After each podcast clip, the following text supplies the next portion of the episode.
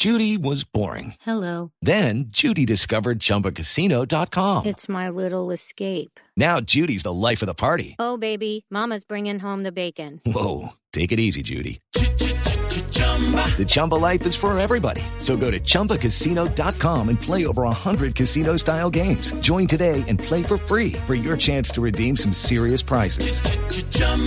ChumbaCasino.com. No purchase necessary. Void where prohibited by law. 18 plus terms and conditions apply. See website for details.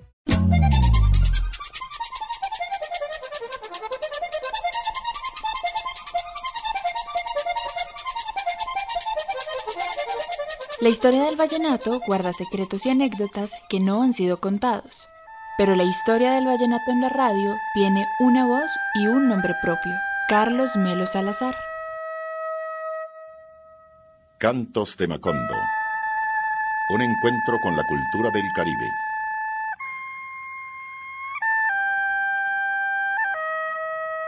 Presentación Carlos Melo Salazar de la Asociación Colombiana de Locutores.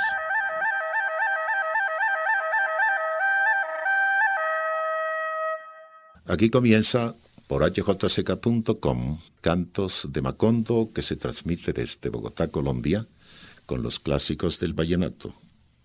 Les damos la bienvenida Guillermo Asa y Carlos Melo Salazar de la Asociación Colombiana de Locutores.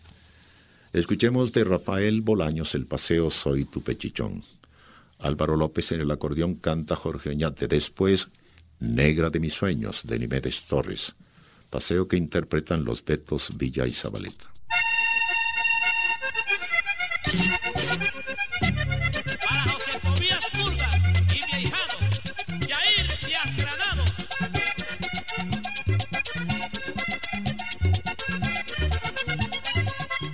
Su camino como locutor es también la historia de un viaje sin retorno. Nacido en Santa Marta, migró a Bogotá para estudiar Derecho y fue en la capital que se adentró en la radio. Radio Nacional de Colombia, Radio Mundial, Radio Juventud y HJCK fueron algunas de sus casas radiales y sus lugares en el mundo. Desde allí presentó cantantes y músicos porque su objetivo fue siempre dar valor al folclore y al vallenato. Labor tuya ha sido, pero encomiable. Este caballero jovencito, de un tiempo para acá, ha venido realizando estos encuentros de caminar, no solamente masculinos, sino femeninos, y sobre todo exaltando los valores nuestros, algo que se ha perdido. Yo me acuerdo cuando Gabriel Muñoz López comenzaba siempre, estuvo preocupado por lo nacional y me encanta oírlo en Caracol, dándole valores a estas expresiones folclóricas de Colombia. Mañe, Mañe Rodríguez merece el aplauso de ustedes porque caballero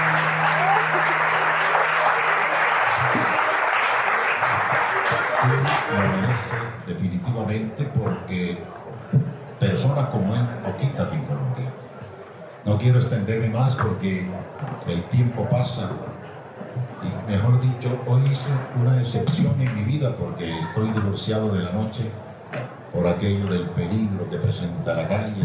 Cuando vengo acompañado, entonces sí me acerco por estos lugares a vivir la vida nocturna que yo experimenté allá en los años 60, en la carrera décima entre Jiménez y 24, cuando nos pegábamos las cogidas tremendas. Pero ahorita estamos tanto apartados y nos encanta ver tanta gente joven que divulga los valores. Rodney Portasio, un reconocimiento para ti, para César Pagano, a quien conozco hace tiempo. Bueno, sería largo saludarlos a todos. Un abrazo cordialísimo de Carlos Melo Salazar, un colombiano que siempre divulgará hasta que Dios no quiera estas cosas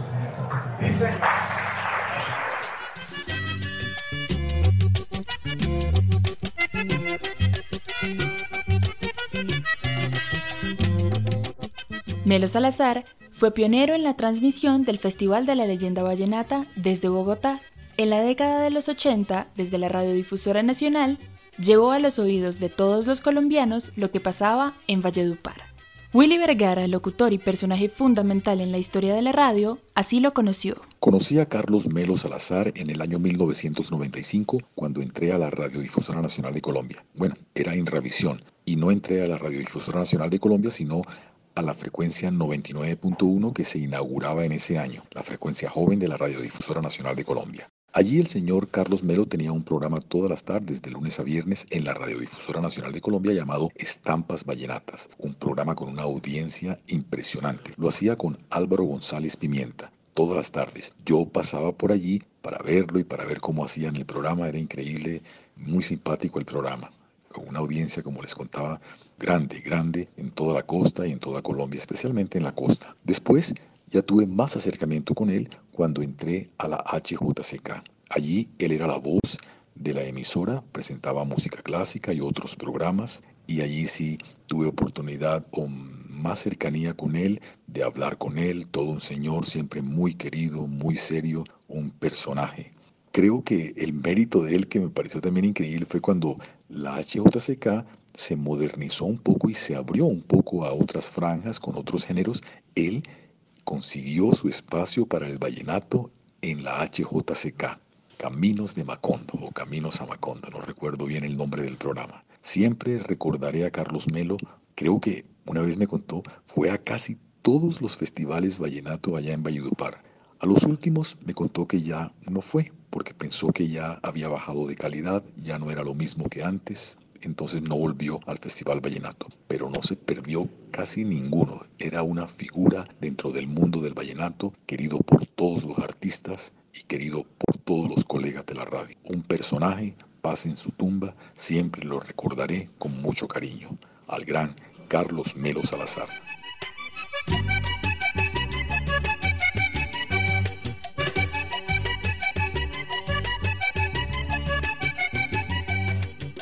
Carlos Melo Salazar buscó siempre caminos para el vallenato. Para él era una música sencilla con mensajes claros que nació en el Valle del Río Cesar y en cierta manera nos representaba a todos los costeños, decía. Estampas Vallenatas fue su primera apuesta y desde 1985 el vallenato pasó a tener un espacio propio y constante en la programación de Radio Nacional. Yo soy Eder Nicolás Araujo, soy comunicador social y periodista de RTBC. Y hombre, hoy estoy muy triste, eh, lamentando que se fue el maestro, el gran locutor, Carlos Melo Salazar. Él dijo adiós a este mundo, a su familia y a sus buenos amigos. Durante 20 años, los oyentes de la Radio Nacional de Colombia y de la HJCK tuvieron el gusto de escuchar su voz exquisita.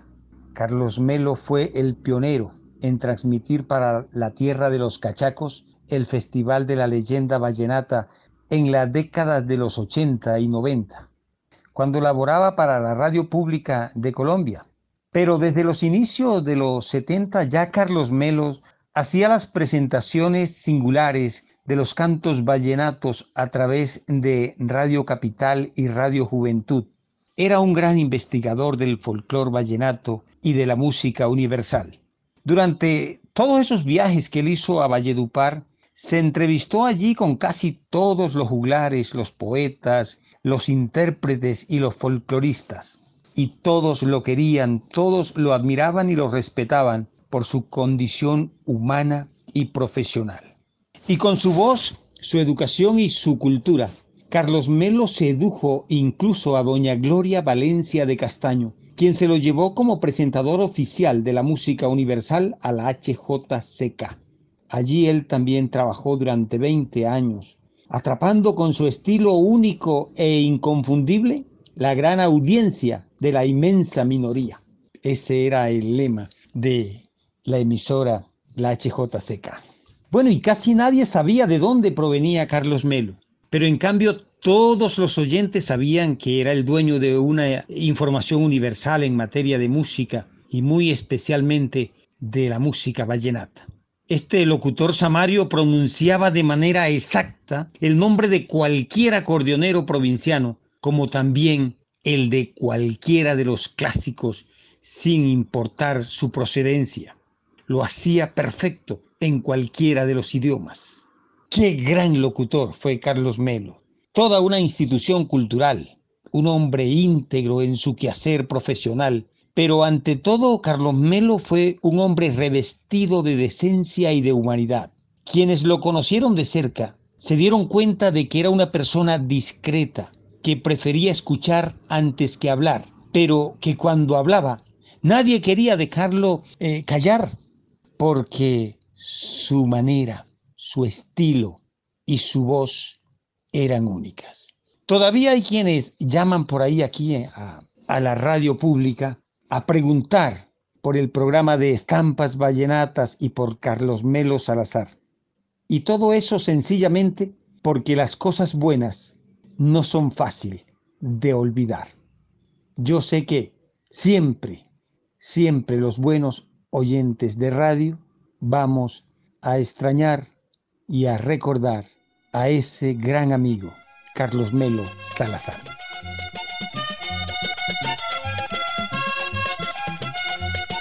Oye lo que dice Alejo con su nota pesarada.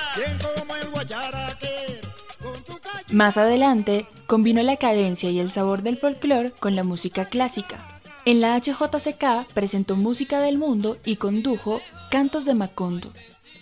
Además presentó las historias de la música en la voz de los artistas. ¿El maestro Emiliano nació en qué año? Yo nací en el 12. Cuando tenía unos 5, 6, 7 años, eh, Aprecié, ¿ya, ¿ya existía la música vallenata? ya existía la música vallenata. ¿Y cuáles eran los temas de modas de ese entonces? Los temas de moda era de Francisco el Hombre, una puya, llamarse la puerca mona, de Francisco el Hombre. Había un merengue de Francisco el Hombre donde se decía que él había tocado con el diablo, que yo considero que eso fueron argumentos, ¿no? Eso no, no, no pudo haber sucedido. De todos modos se dijo eso.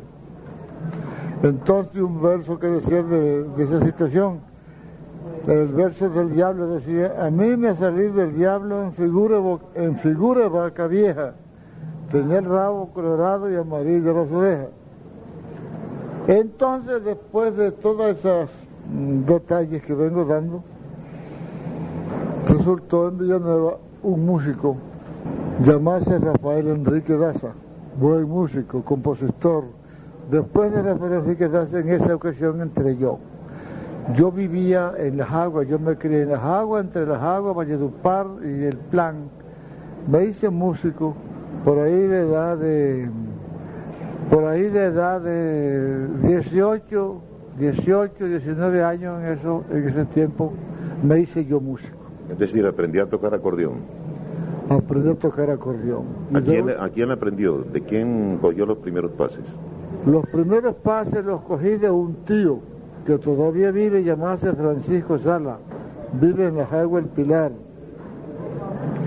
Y precisamente el primer acordeón que yo tuve se lo, se lo robé al tío ese, que él trató de, de hacer ese músico y no pudo, fue bruto para eso, no tuvo vocación.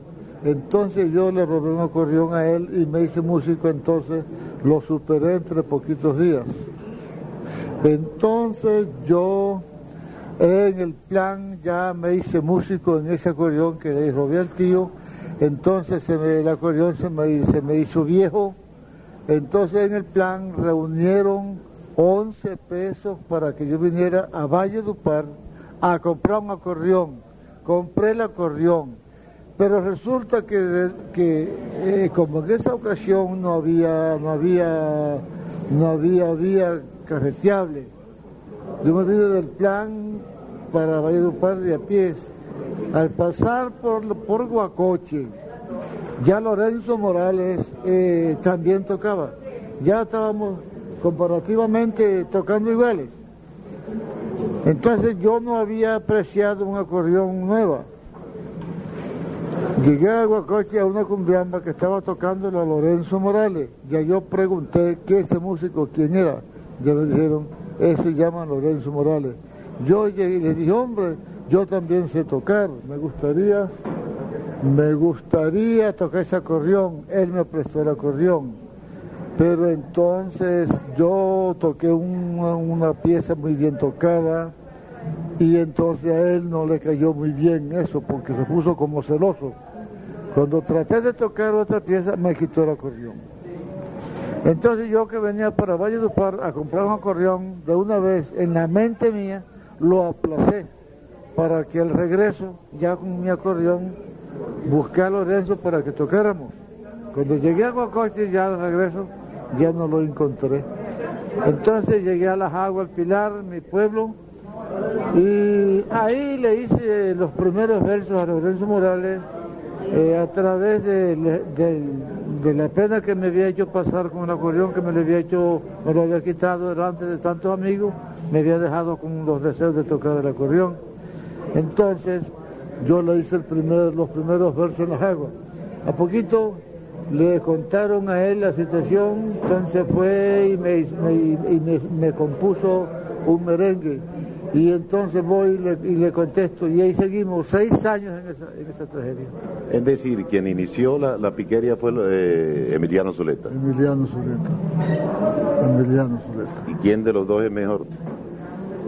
Bueno, nosotros comparativamente fuimos como igual, ¿no? Porque Lorenzo Morales, él era buen productor, buen ejecutante de acordeón, tocaba muy bien el bajo. Eh, pero yo tenía la garantía en cuanto, yo comp- componía más, componía más, y era más, era más, era más, más- era más fácil para, para, para Era, era mejor verseador. Sí, eh, eh, Morales, verseador, nunca fue verseador. Él hacía sus versitos así de vez en cuando. Yo sí, yo sí fui verseador desde que, me- desde que aprendí a tocar acordeón fue de una vez verseando. Porque yo, yo era verseador antes de ser músico. Entonces yo con la boca me ganaba a todo el mundo. Entonces por eso he tenido, tuve tener esa ventaja ante Morales. Y yo con la boca me defendía. De todos modos, nosotros no llegamos en sí a, regatear. Lo que pasó fue que Lorenzo después, de- en, en nuestra piquería, nosotros nunca llegamos a encontrarnos. Ah, se, hacían los temas y la gente contaba. La gente Mm, contaba. Es decir, no los hicieron Eh, directo, no eh, improvisaron directamente. No, no fue directo, sino la- a través de la gente. En una ocasión, como en el año 28, eh, nos encontramos en Urumita, de donde precisamente nació la gota fría. Llegó, ¿Qué año, maestro? A ver. eh, eh, ese, ya, eso, ya eso fue en el año, como en el año 35. por ahí. Yo llegó Morales a Urumita buscándome y me encontró, pero entonces hubo una equivocación eh, en él, que él me, me encontró rascado en una parranda, ya yo ahí no di para tocar con él, me acostaron, entonces le pagaron a él 50 centavos para que tocara una cumbiamba. Cuando empezó a tocar la cumbiamba, me paré yo, buenecito y sano, le quité el acordeón, entonces fue cuando yo le demostré que yo era un músico. Entonces la gente y yo mismo lo llamaba regateo, que tocáramos, entonces él se, enfermó, no sé si de verdad o de mentira total, se enfermó y no quiso, no, dijo, no puedo, no puedo seguir tocando, tocando. Entonces me aplazó, eso fue por ahí como a las 8 de la noche. Me dijo, lo aplazo para las 5 de la mañana, a las 5 de la mañana vamos a tocar. Pero entonces en la madrugada él se voló, se vino para, abajo de a pies. Cuando a las 5 fuimos a buscar Morales para el regateo ya se había venido. Entonces el pueblo quedó en un solo en un solo run run que Emiliano se le ganaba a Morales, que yo me ganaba a Morales, que tal y que gan- Entonces él me sacó un son diciendo que eran mentiras, que yo no me lo había ganado. Entonces le saqué la gota fría, mencionándole el, el por qué la gente decía y que yo también decía que me lo había ganado. Y se lo comprobé con la gota fría, diciéndole, Moralito, acordate ya que el día que tuviste en Urumita y nos quisiste separada, te fuiste de mañanita sería de la misma rabia. Me lleva él o me lo llevo yo, pa' que se acabe la vaina. Me lleva él o me lo llevo yo, pa' que se acabe la vaina. Ay, Morales a mí no me lleva, porque no me da la gana. Ay, Morales, los cantautores, los músicos y los artistas crearon un lazo con Carlos Melo que resuena en las canciones. El compadre de compadres dejó de ser el locutor para convertirse en un miembro de la familia de algunos cantores. Yo quiero llevarte linda San Andresana pa' mi tierra vallenata y el pirata seré yo.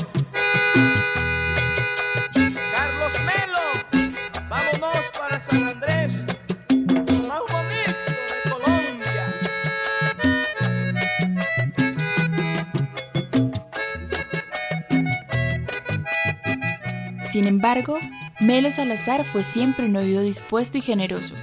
Sabía escuchar, aguardar para hablar únicamente con las palabras adecuadas.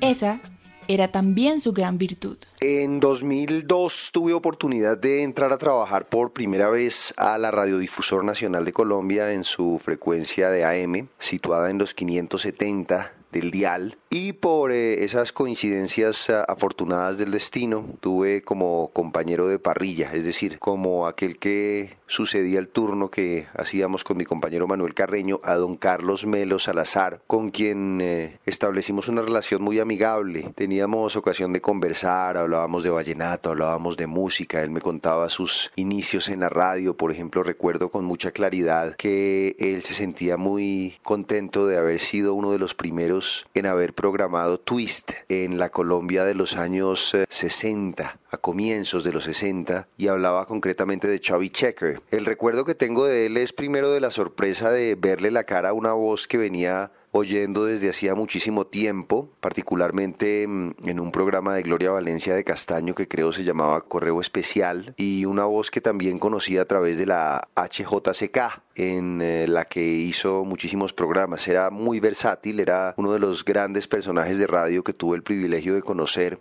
era tan cálido para mm, presentar un vallenato como lo era de sobrio para presentar una pieza de Wagner o de Bach. Tengo en mi mente las memorias de un caballero, de un personaje sumamente amigable de un personaje sumamente respetuoso. Él debía estar, yo creo que llegando a los 60 aproximadamente o algo que se le parezca, pero un muy profesional hombre de radio, alguien sumamente querido, era costeñísimo, curiosamente. Cuando uno lo conocía y hablaba con él, estaba hablando con todo un costeño, pero ese costeñismo desaparecía al aire cuando tenía que meterse en el papel de presentador de mm, música clásica. Creo que la radio pierde con eh, Carlos Melo Salazar a una de las grandes figuras que representan esa segunda mitad del siglo XX. Era uno de los pocos personajes que nos quedan de esa vieja radio de esos tiempos hecha con tanta mística, con tanto trabajo, con eh, tanto amor por el oficio y por eso creo que es del todo lamentable saber que se nos ha ido don Carlos Melo. Creo que lo vamos a extrañar y será una voz que por fortuna ha quedado registrada en muchísimos archivos. Solo espero que la posteridad le deje a don Carlos Melo lo que merece, dado que hizo mucho por la radio y dado que entretuvo a muchísima gente de muy diversas procedencias, de muy diversos gustos. Y de eso se trata hacer radio, eso lo recuerdo perfectamente. Alguna vez él me decía, la radio está hecha para acompañar. Y esa es una frase que se me quedó para siempre, no solo en temas de radio, sino en temas de entretenimiento y de medios. Triste partida y un recuerdo lindo que queda en la mente de todos los que somos aficionados a la radio. Un saludo para la familia de don Carlos, lo mejor para su memoria y, y para este personaje que se nos va pero que queda en nuestros corazones.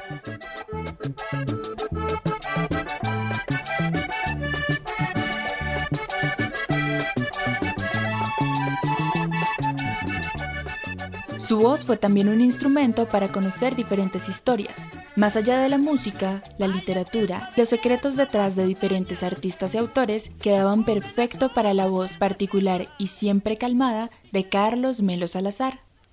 Pierre de Ronsard, 1524-1585. Soneto a Elena. Cuando una vieja seas y ya no quede huella de tu hermosura, hilando ante el fuego extasiada, recordando mis versos dirás maravillada. Me amó y cantó un día Ronsard cuando fui bella. Entonces a tu lado una joven doncella, sobre el bordado casi dormida y fatigada, oyendo el nombre célebre despertará asombrada para elogiar tu nombre y bendecir tu estrella. Yo estaré bajo tierra, y mi espíritu errante buscará entre los mirtos una paz silenciosa. Sentada tú ante el fuego sola y entristecida, llorarás con mi amor tu desdén arrogante. Si me escuchas, no esperes hasta mañana, goza, coge desde hoy las rosas que te ofrece la vida.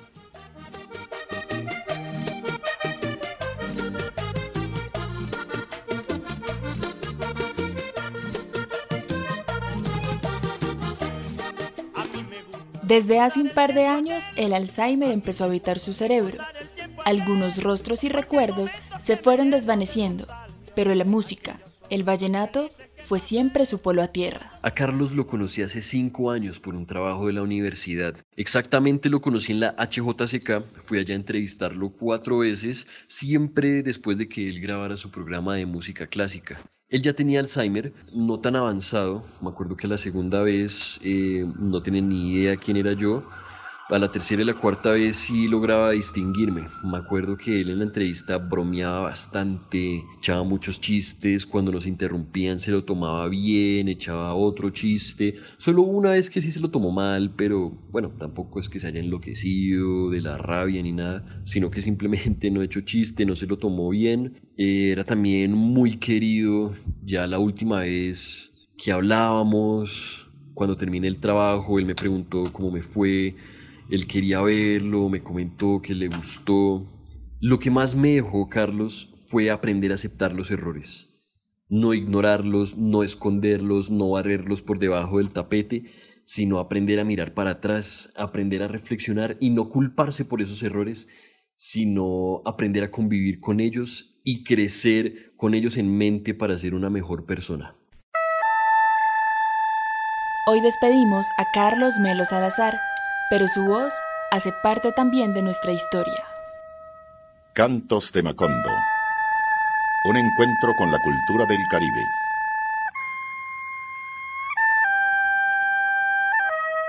Presentación Carlos Melo Salazar de la Asociación Colombiana de Locutores.